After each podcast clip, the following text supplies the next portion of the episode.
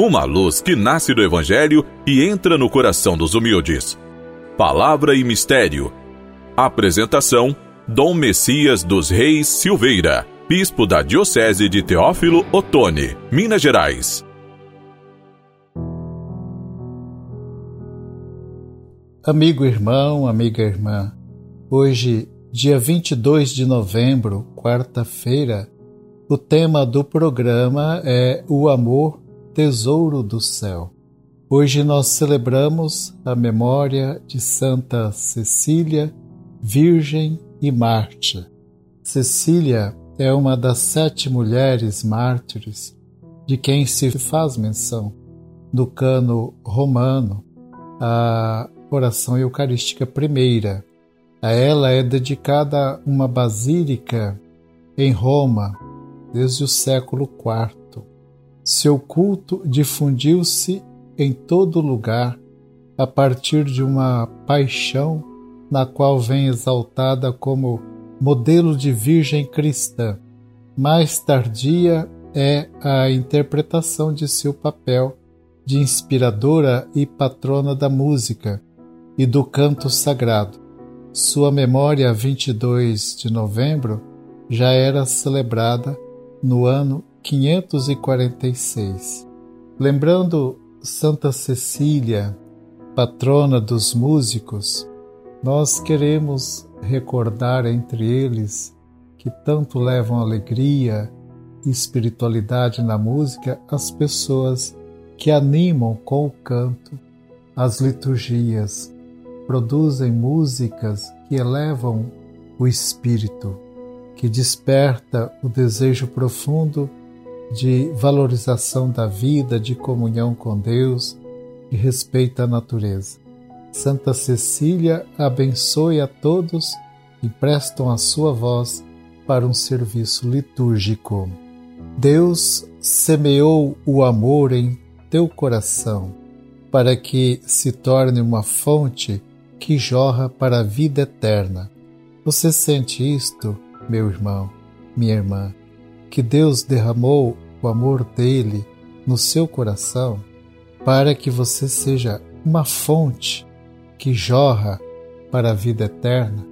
Assim nós recordamos das palavras de Jesus, que quem sacia dele se torna uma fonte, fará brotar uma água viva que jorra para a vida eterna.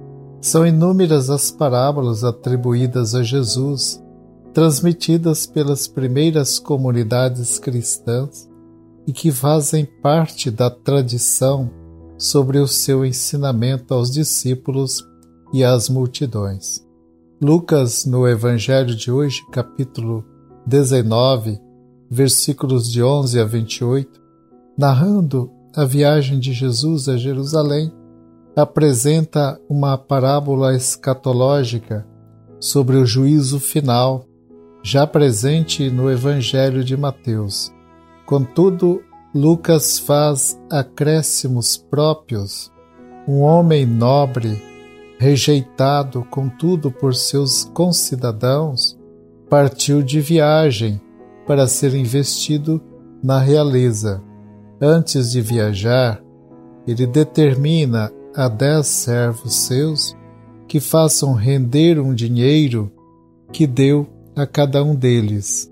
Ao voltar, como rei, este homem chama os servos para prestar contas.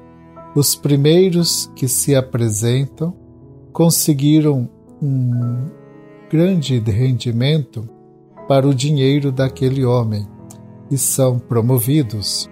Porém, chega um servo tímido e temeroso que, não querendo arriscar, esconde o dinheiro e o devolve tal qual o havia recebido.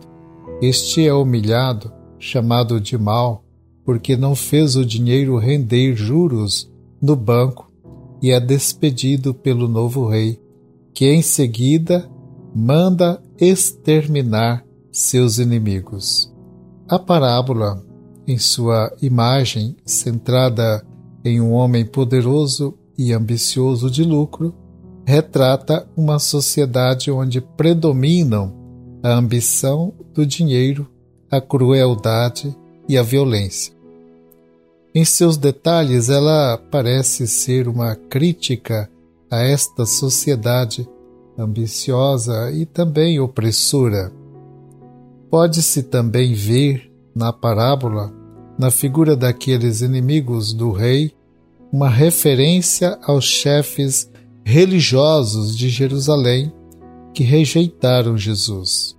Entretanto, na perspectiva do discipulado, a parábola exprime que estes discípulos devem aguardar por Jesus em sua volta no fim dos tempos, não permanecendo ociosos, mas sim vigilantes e atentos no cumprimento da vontade do Pai.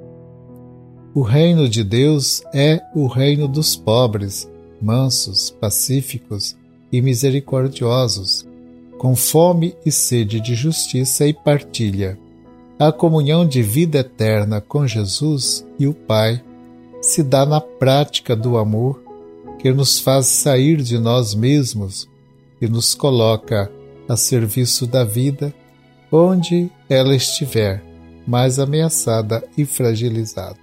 Que removendo toda ambição e violência, sigamos Jesus em sua prática amorosa e misericordiosa, a todos acolhendo e comunicando a vida plena. Amigo irmão, amiga irmão, nosso programa vai chegando ao final.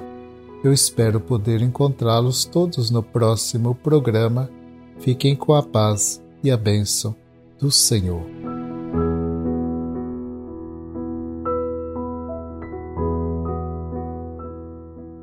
Ó Deus, olhai com bondade os fiéis que imploram a vossa misericórdia, para que, confiando em vosso amor de Pai, irradie por toda parte a vossa caridade. Por Cristo nosso Senhor. Amém. Abençoe-vos o Deus Todo-Poderoso Pai Filho e Espírito Santo.